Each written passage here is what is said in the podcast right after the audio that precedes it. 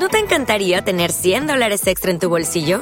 Haz que un experto bilingüe de TurboTax declare tus impuestos para el 31 de marzo y obtén 100 dólares de vuelta al instante. Porque no importa cuáles hayan sido tus logros del año pasado, TurboTax hace que cuenten. Obtén 100 dólares de vuelta y tus impuestos con 100% de precisión. Solo con Intuit TurboTax. Debes declarar para el 31 de marzo. Crédito solo aplicable al costo de la presentación federal con TurboTax Full Service. Oferta sujeta a cambios o cancelación en cualquier momento.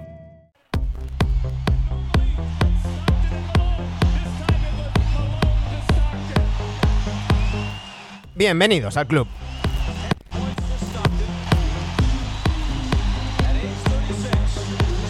Aquí estamos de nuevo, tras un paréntesis de un día, eh, por, por causas ajenas a la dirección del programa. No pudimos hacer ayer la previa de los Bulls, será el próximo lunes a la una con Carlos Bayona y con Mario Peña. Por eso no estuvimos ayer. Pero aquí estamos de vuelta, 29 de septiembre. Ay, ya se está acabando septiembre, ¿eh? Ya se está acabando septiembre. Cantaba Green Day, Wake Me Up When September Ends.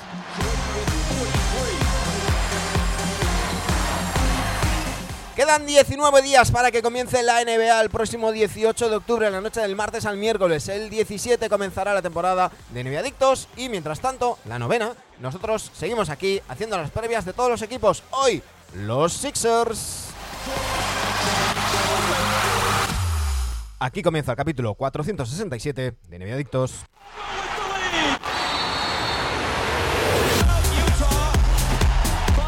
Aprovecho para saludar a Secret, a Rusia de Rusia, de Locos TV, que nos dice qué ganas tengo de que Sixers gane el anillo. Ahora hablaremos a ver si se van a cumplir tus ganas o no. Y a Dircio, que está por ahí. Bienvenidos a todos. Ya sabéis que siempre, aquí los que estáis en twitch.tv barra nbadictos, eh, participáis, lo vais comentando en el chat y todos los comentarios los leemos y ya sabéis que vais dirigiendo vosotros el tema.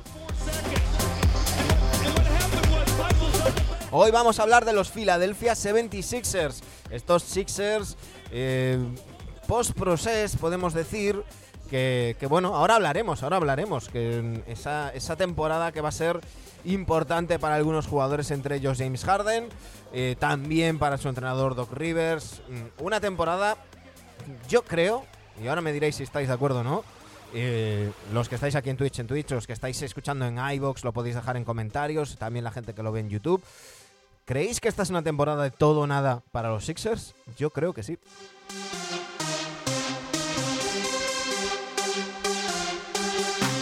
Vamos a hablar de la franquicia de Filadelfia, pero antes, pero antes, ya sabéis que todos los días en Twitter, nuestro amigo Dani Egea, ya sabéis que en Twitter esto es arroba rc en Twitter, pues todos los días en Twitter Dani Egea nos va dejando un, hilo, eh, bueno, unos, unos tweets que acaban siendo hilos muchas veces con los, con los días que, quedan y, demás. Eh, me vais a dejar que lo comparta aquí. Porque me gusta, pues, oye, reconocer el trabajo de Dani Gea, que se pega un currazo, se pega un currazo, Dani. Y ahí veis que quedan 19 días para el inicio de la nueva temporada. Nos lo recuerda Willis Reed. ¿Recordáis otros jugadores con el 19? Ahí vemos a Willis Reed uno de los grandes olvidados. Va a haber novedades, ¿eh? Va a haber novedades esta temporada.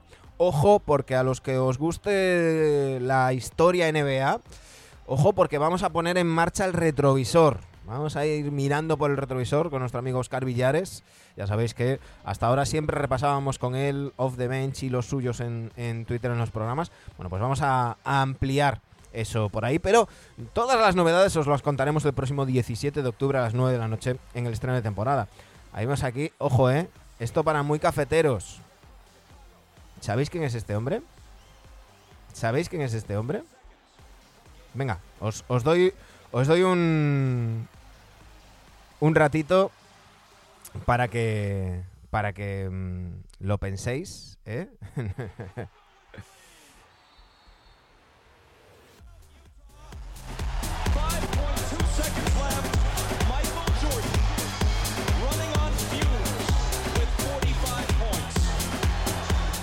Lenny Wilkins, Lenny Wilkins de jugador, uno de los, de los mejores entrenadores. Pues ahí estaba de, jugador. Ya sabéis que la gente va contestando, así que ir poniéndonos vuestros jugadores con el 19. Ahí vamos haciendo un hilo en esa cuenta atrás NBA Adicta que, que tenemos y que se curra siempre Dani Gea. Pero no solamente eso, Dani Gea nos recuerda los diferentes jugadores que cumplen años hoy 29 de septiembre. Vamos a repasarlo también. Por cierto, que nos dice mm, em, por aquí eh, de locos, sí, no va a tener Harden mejor, eh, no va a tener a Harden mejor que ahora. Y Archie 21 dice no lo tienen, no le tienen fe a Maxi de que sea una superestrella en unos años. Puede, y de locos le contesta puede que sí, pero Envid no tiene una carrera larga por delante. Bueno, yo creo que todas estas cosas son compatibles. Ahora hablaremos de ellas, ahora, ahora hablaremos de, ellas, pero yo creo que, que, es compatible apostar por Maxi y yo creo que vamos a ver mucho tiempo, muchos minutos, ese, ese mm, tándem Harden-Maxi en, en, el backcourt. Hoy, 29 de septiembre, Hershing Hawkins, 56 años. Kevin Durant, ya 34 años. Pasan los años por Durant, ¿eh? Y ya, ya, van pasando las temporadas. John Paxson, 62. Y Brad Lohaus, 58. Ya sabéis, cumpleaños en NBA Adicto. Todos los días, Dani Gea en arroba RC, en arroba RC en Twitter, nos va poniendo y nos va contando todas, todas estas cosas. Y además de todo eso, nos hace un hilo que ahora repasaremos. Pero antes de ir con el hilo de los Sixers, ya sabéis que tenemos que repasar los movimientos y eso significa que llegan nuestros amigos de Igloo. Uy, espera, espera, espera, que aquí, aquí ha saltado una sintonía que no es. Jimón está en Las Vegas, o sea que no, no vamos, no, no le toca. Ahí, ahí, ahí vamos. Las cosas del directo.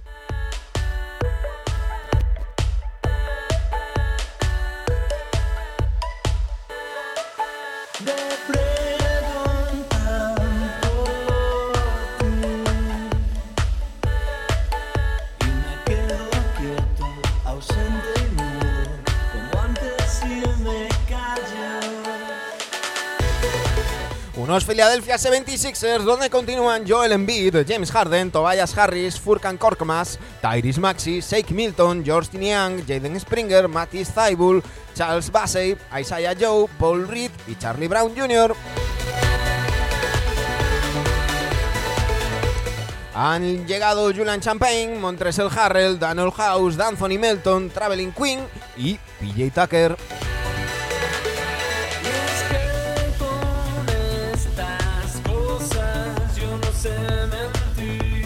Se ha marchado Danny Green a los Grizzlies en el traspaso que incluía a Anthony Melton, de Andre Jordan a los Nuggets, Paul Millsap y Miles Powell.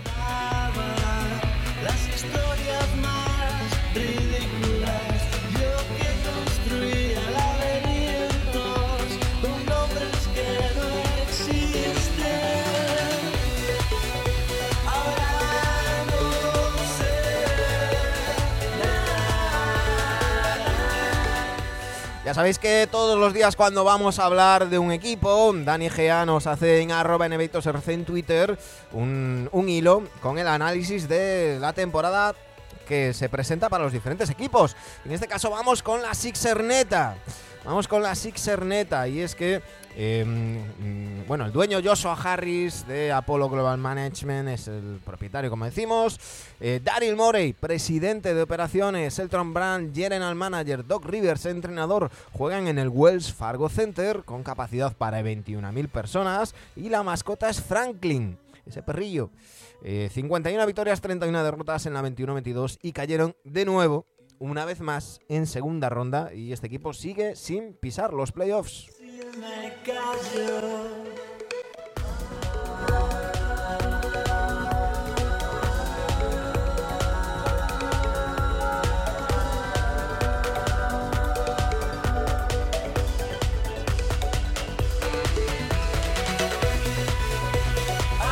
Me callo. muy mal por mi parte porque me he saltado, me he saltado el repaso de los salarios. Me, tenéis que tirar de las orejas.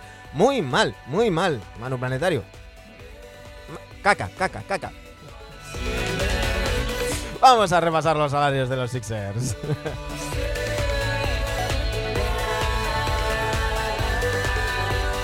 Dice Tronker71, sin pisar finales, querías decir. No, no, no, sin pisar finales de conferencia.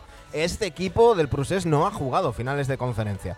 Vamos a repasar los salarios ahora, si queréis, lo comentamos. Y es que los Sixers van a ser el undécimo equipo en, o, mejor dicho, sí, un décimo, décimo primero, es lo mismo, em, en salarios esta temporada 22-23. Tienen 158 millones 48 mil 112 dólares comprometidos, de los cuales, ojo, Tobias Harris es el jugador que más va a cobrar esta temporada, 37 millones 633 mil 50 dólares.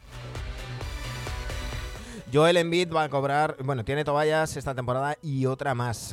Eh, Joel Embiid, 33 millones 616 mil, una última temporada antes de su extensión, que pasará a cobrar 46 millones 900 la que viene, tiene tres temporadas más y una opción de jugador de 58 millones la 26-27.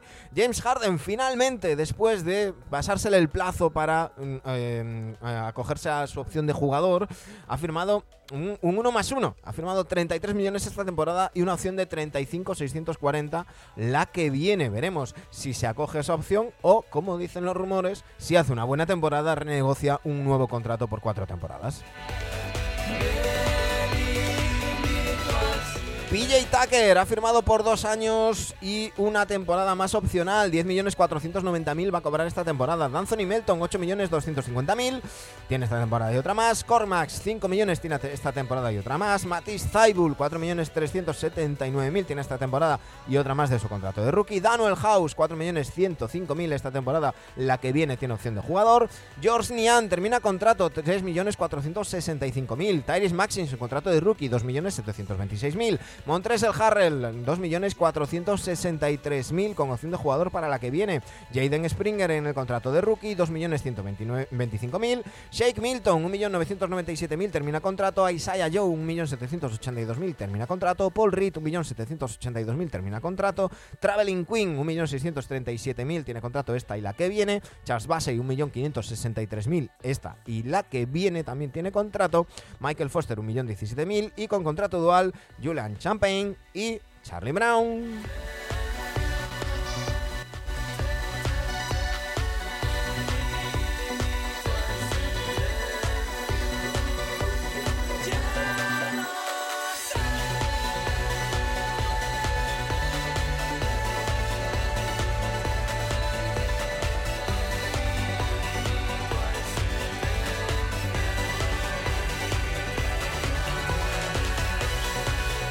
Antes de nada, antes de seguir con el hilo, para nuestro amigo Tronker71, em, vamos a, repasar. Eh, como veis, en el Prusés, los Sixers se han quedado en segunda ronda en la 17-18, segunda ronda la 18-19, primera ronda la 19-20, segunda ronda la 20-21, segunda ronda la 21-22. Para buscar unas finales de conferencia de los Sixers nos tenemos que ir hasta la 2000, 2001 esas finales que perdieron contra los Lakers. Fueron las últimas finales de conferencia que jugaron los, los Sixers, las ganaron. Y luego tenemos que bajar hasta la 84-85. O sea que eh, tan solo, pues desde el 85, en 37 años, tan solo unas finales de conferencia en la 2000-2001, que luego alcanzaron las finales y perdieron. Pero el balance del proceso, del proceso que decimos aquí, se queda en simplemente cuatro segundas rondas. O sea que eh, por eso a eso a eso me, refería. Eh, finales de conferencia pesaron frente a Toronto el año de No, no, no, no, no. Fue segunda ronda. Fue segunda ronda. Eh, por, por aclararlo, por aclararlo. Bueno, vamos a dejar que descansen Benny y compañía. Yo me quito ya los cascos y vamos a seguir repasando el hilo que nos hacía Dani, Dani Gea Em, dice de locos, eh, Harry supongo que le intentarán mover al ser su último año. Em, no, no es su último año. Harris tiene esta temporada y la que viene. O sea, no es expiring. Tiene esta temporada, esta temporada Harris cobra 36 37 millones 633 mil y la que viene 39 millones 270 mil. Em, no sé si moverán a, a, Harris o si intentarán hacer un paquete de otra manera. Eh, no lo sé, no lo sé. Hay que comentar, por cierto, que PJ Tucker eh, ha, estado lesionado este, este verano. Mm, bueno, veremos si, si llega bien para el inicio de temporada, pero bueno, ya sabemos que PJ Tucker no lo han contratado para empezar la temporada en octubre. PJ Tucker se le ha contratado para los playoffs. Con lo cual, cuando lleguen los playoffs, pues, pues ya veremos a ver qué, mm, qué, sucede. Em, como os decía, vamos a seguir con el hilo. Hombre, Diego Torre la Vega nos dice buenos días, buenos días Diego. Y vamos a seguir con el hilo que, nos, pone, que nos pone Dani de análisis de los, de los Sixers. Eh, hemos repasado las altas y las, las bajas y ya sabéis que siempre os preguntamos quién es la, la mejor incorporación teniendo en cuenta la agencia libre y quién es la baja más importante de cada uno de los equipos. En este caso, el 50% decís que la mejor incorporación es James Harden, un 42,3% decís que PJ Tucker y la baja más importante, el 77,8% mencionáis a, Danny Green. Empiezo por esto último porque es lo más rápido de, comentar. Eh, Danny Green, ya sabéis que en el último partido de esa eliminatoria de segunda ronda de la temporada pasada se rompía el cruzado. Seguramente va a ser baja toda la temporada. Le quedaba un año a Danny Green y los eh, Sixers lógicamente, como pasó en el caso de, Ricky Rubio, como ha pasado en, el caso de Joe Ingles, cuando tienes una lesión así, el jugador sabes que no va a volver a jugar antes de terminar contrato, pues aprovechan para hacer un, traspaso. Lo hicieron con los, con los Grizzlies.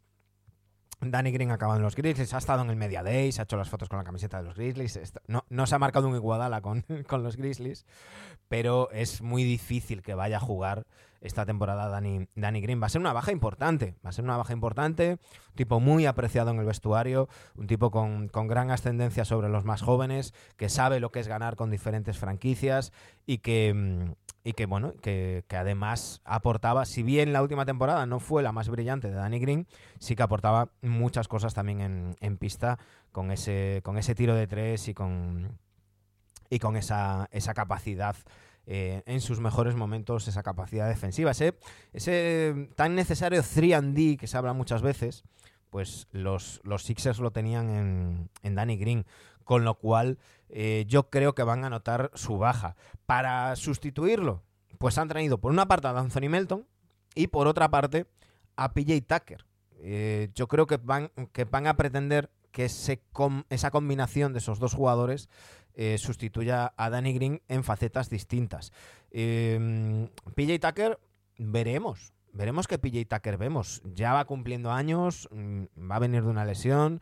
Sí que es verdad que en Miami ha rendido a alto nivel, pero quizás... Eh, a lo mejor aquí muchos me criticáis, pero a mí casi me gusta. Daniel House también, por cierto, sí, nos lo comentáis por aquí. Eh, tiempo, tiempo de básquet nos dice hola mano, solo paso para saludar, luego os veo en falso directo. Ya sabéis que nos podéis ver de muchas maneras. Nos podéis ver en Twitch en directo o bajo demanda. Ya sabéis que durante 15 mm, días se mantienen los vídeos en, el histórico. Nos podéis ver en cuanto terminamos de grabar. Esto se sube a iBox, a todos los agregadores de, de podcast, Apple Podcast, Google Podcast, Spotify, eh, a todos lados. Y por supuesto también a, YouTube. Eh, os decía que, a mí, a lo mejor me llamáis loco, pero a mí me, gusta más el PJ Tucker que vimos en Milwaukee, el especialista, el especializado en ser ese, ese defensor que, le hace la vida imposible al ataque rival y, demás.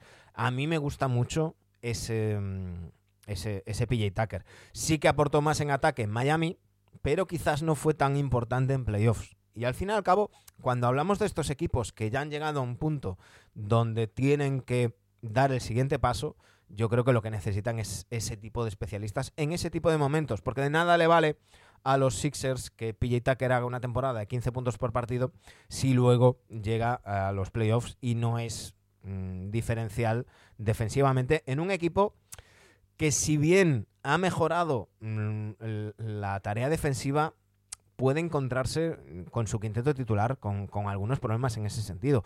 Lo normal, lo normal es que nos encontremos un quinteto formado por, por eh, Tyrese Maxi de base, James Harden de dos, con, eh, por supuesto, eh, Tobias Harris y Joel Embiid. Y la pregunta es, ¿quién va a completar ese quinteto? Veremos si PJ Tucker, veremos eh, quién empieza la temporada, Simon Tressel Harrell, y movemos a, a Embiid un poco al 4, veremos si, si, podemos meter a algún otro jugador, el propio, propio Niang de 4.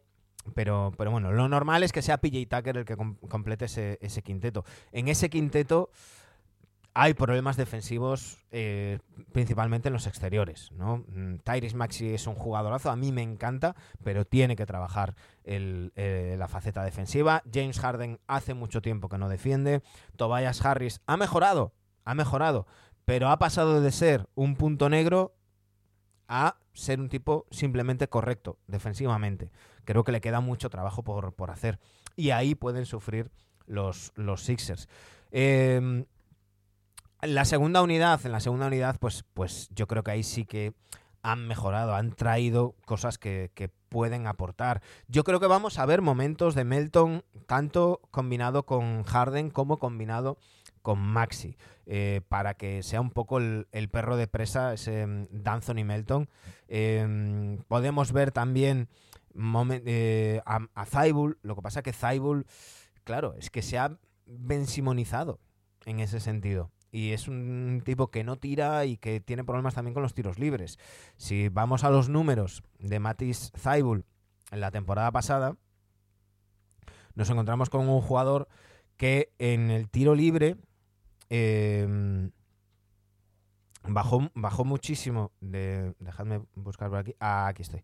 El volumen de tiro, quería decir, el volumen de tiro Em, de, de, 3 se ha mantenido, pero con, malos porcentajes. Está rondando el, 30%, pero es que sobre todo en playoffs, nos vamos a playoffs y se quedó en un 33% en tiros libres. Eso no puede ser. No puede ser que un jugador pase de un 79% en temporada regular a un 33% en playoffs. Eso puede ser un problema. Un 28% en triples, además bajando muchísimo el volumen, tiró la mitad. Eso, claro, al final hace que, su presencia en cancha baje y, su impacto baje. No vale de nada mm, tener un tipo que, que, mm, que, defensivamente te aporta mucho si luego en, ataque es un, agujero negro, pero no porque tú consideres, como el caso de PJ Tucker en los backs, que el juego no pasa por él y entonces no tiene tiros, sino porque falla o se le encoge el, brazo, que fue el caso de, de, de em, a partir de, ahí, veremos a ver qué el Harrell vemos, que sabemos que es un tipo que puede hacer números, que puede eh, hacer estadística, pero que no suele ser una buena adición en vestuario. Eh, veremos si, si, vemos más a Paul Reed, que es un jugador que eh, encanta a la afición, que siempre piden más presencia de él en pista, pero no sé si le encanta tanto a, Doc Rivers. Y, veremos, bueno, qué, qué rotación nos, nos encontramos. Eh, veremos si, si, vemos algo de Julian Champagne o, no. Respecto mm, a las incorporaciones, eh, sobre cuál es la mejor incorporación, pues mi duda es saber qué, James Harden nos vamos a encontrar. Yo voy a decir PJ Tucker. ¿Por qué? Porque ya sabemos que James Harden, y ahora la gente me llamará hater y estas cosas, en absoluto, pero los datos están ahí. James Harden en playoffs baja su nivel. Lo ha hecho toda su carrera. No hay un gran partido de playoff en el que se jugara algo de James Harden. Todo ha sido ya con las eliminatorias perdidas, pues mm, 3-0 eh, abajo, pues hace un partidazo en el 3-1 y cosas así. Jugador que acumula unos cuantos partidos con 2 de 11 en tiros en, playoffs. Eh, la temporada pasada, en esa segunda ronda, en los dos últimos partidos, en el quinto y sexto partidos, sumó 25 puntos, 9 asistencias, sumando los dos partidos. ¿Por qué digo que PJ Tucker es la mejor incorporación? Porque PJ Tucker sí que suele ser diferencial en playoffs, sobre todo en su trabajo. en su trabajo, en ese trabajo oscuro que tanto van a necesitar los, los Sixers esta, esta temporada. Eh, por supuesto, claro que me parece importante que siga James Harden y sobre todo me parece importante ver qué James Harden vamos a ver. Ya nos hemos cansado de ver eh, esos vídeos de, verano, que esto es, estos son los clásicos, ¿no? De toda la vida, que diría Guille, de, del verano. Eh, ben Simmons tirando triples, eh, Williamson haciendo mates y James Harden delgado. Luego empieza la temporada y no siempre, no siempre coincide. Eh, lo que está claro es que le han traído a James Harden a un, compañero como, como es PJ Tucker, sabéis que son muy amigos desde que coincidieron en los, en los Rockets, y veremos a ver qué sucede en, en los, en, en, este, en esta temporada con, el, con, los, con los Sixers. Eh, en el hilo que, que os hacemos, siempre os preguntamos ¿Cuál ¿Qué sería para vosotros un fracaso de temporada? ¿Qué sería un éxito de temporada? ¿Y dónde acaparán eh, la temporada? Nos, nos dice Tronker71, Harden y su físico. ¿Ha cambiado tanto como dicen? Es que hemos visto tantas imágenes de Harden en uno y otro sentido que yo ya no me creo nada hasta que no lo vea en pista. Porque más allá de que lo veamos más delgado o menos, el problema de Harden son los aductores, sus problemas en los aductores, sus problemas, esos hamstring de siempre. Eh, porque lo que hace diferencial a Harden, lo que le hace casi casi único, es ese primer paso, esa penetración en velocidad, que puede cambiarlo por el step back o puede continuarlo y seguir hasta finalizar la jugada en el aro. Eh, le hemos visto que en los últimos años es... Mmm, muy, son, son, ha ido a menos en esas penetraciones. Eh, yo creo que condicionado por sus problemas físicos. Le hemos visto que cuando ha forzado se ha roto. Ya sabemos que los problemas musculares suelen ser repetitivos y cuando tienes un problema en un músculo, una rotura de fibras, eh, se, se reproducen. Como bien dice Tronker, si ha bajado kilos, en teoría los aductores sufren, sufren menos. Eh, Diego Torrelavega nos dice que su gran problema es su actitud, que es lamentable, tenga 30 kilos más o menos. Yo creo que estamos ante una campaña muy importante para varios jugadores en los Sixers y para su entrenador.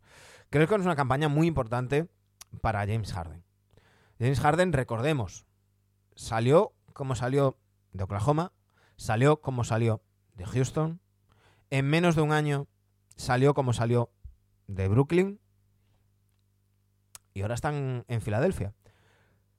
Terminó muy mal la temporada. Porque, recordemos, además de esos dos malos partidos, están las declaraciones que hizo James Harden diciendo que, eh, bueno, que, que, es que no había aportado más porque él soltaba la bola y no le venía de vuelta. Eso fueron declaraciones que no sentaron muy bien en Filadelfia. Luego el rumor de que él lo que quería era un contrato máximo. Esa historia que no está confirmada, que son solo rumores, tomadla como tal. Que ya sabéis que nadie quiere a James Harden como, como Daryl Morey. Y pues ese rumor que Morey le habría dicho, oye, fírmame un uno más uno y hace una temporada saliendo, entonces te puedo firmar el máximo, porque si te firmo ahora el máximo aquí me matan, ¿no? eh, no, mm, no, sabremos, yo creo que hasta que no se retiren, eh, no sabremos la verdad de, de, si existió o no esa conversación. La realidad es que James Harden ha firmado un 1 más 1, ha renunciado a, algo de salario para esta temporada para que pudiera entrar su amigo PJ Tucker, eso está muy bien, y se ha dejado todo preparado para decir, oye, eh, si hago una temporada muy buena, me salgo del contrato y firmo un contrato por, más años. Si hago una temporada no tan buena, tengo más de 30 millones garantizados para la temporada que viene. Creo que se juega mucho Harden. Creo que se juega mucho Harden. Y creo que se juega muchísimo Doc Rivers. Pero muchísimo. Eh, su balance en playoffs está ahí. Las veces que ha perdido ventaja en playoffs están ahí. No vamos a extendernos ahora. Y creo que se, que se juega mucho. Porque creo que este proyecto ha llegado a un punto de todo o nada y no sé si estáis de acuerdo conmigo o no. Eh, nos vendieron el proceso, el, el de process, el process, de process. Eh, el propio Joel Embiid se hace llamar el proceso y la realidad es que este proceso no ha llegado a ser contender en ningún momento. No ha llegado a unas finales de conferencia ni siquiera.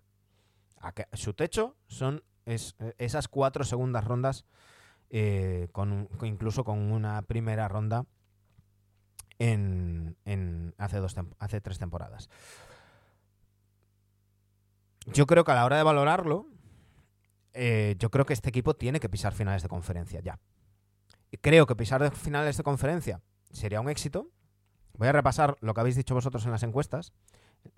Eh, para vosotros, para un 51,6% no llegar a finales de conferencia sería un fracaso. Un 41,9% decir no llegar a segunda, a segunda ronda. Y en cuanto al éxito, un 71,4% pensáis que sería un éxito llegar a las finales de la NBA y un 22,9% finales de conferencia. ¿Por qué os digo yo que mi manera de verlo es, em, es un todo o nada? Porque creo que llegar a finales de conferencia es un éxito y no llegar es un fracaso, con lo cual es un todo o nada. Creo que este equipo no puede permitirse eh, después de tanta expectación, de tantos movimientos en la plantilla, de tanto, tanta historia que se ha generado, no puede permitirse no jugar unas finales de conferencia. No estar entre los cuatro mejores equipos de la temporada. Tronker dice, a ver, casi eliminan a ese Toronto campeón. Sí, pero no. es así de sencillo. Eh, mm, mm, casi, y si mi abuelo tuviera ruedas, sería una motocicleta. Pero no lo es. El caso es que se quedaron en segunda ronda. Y al final uno va a repasar eh, el histórico y los datos están ahí. Eh, luego, que creo que es lo que me va a decir Tronker ahora, luego está el matiz de cómo, ¿no? Evidentemente no es lo mismo caer ante el campeón, como les pasó en, esas, en esa temporada 2019, que mm, caer contra los Sixers, eh, contra, perdón, contra los Hawks, como les pasó hace dos temporadas, ¿no? Es distinto, es distinto. Pero al fin y al cabo el resultado es el mismo. Mm, quizás el regusto que deja es diferente, pero el resultado al final es el mismo. Yo creo que este equipo necesita, la afición lo exige además, una de las aficiones más exigentes de la NBA. Eh, un sitio, yo creo que es complicado para los jugadores. Si, si la afición de los Sixers te adora, eres Dios. Y es una gozada jugar ahí. Lo decía el otro día JJ Reddick hablando con Ben pero como no te adoren, la caña que te dan es muchísima.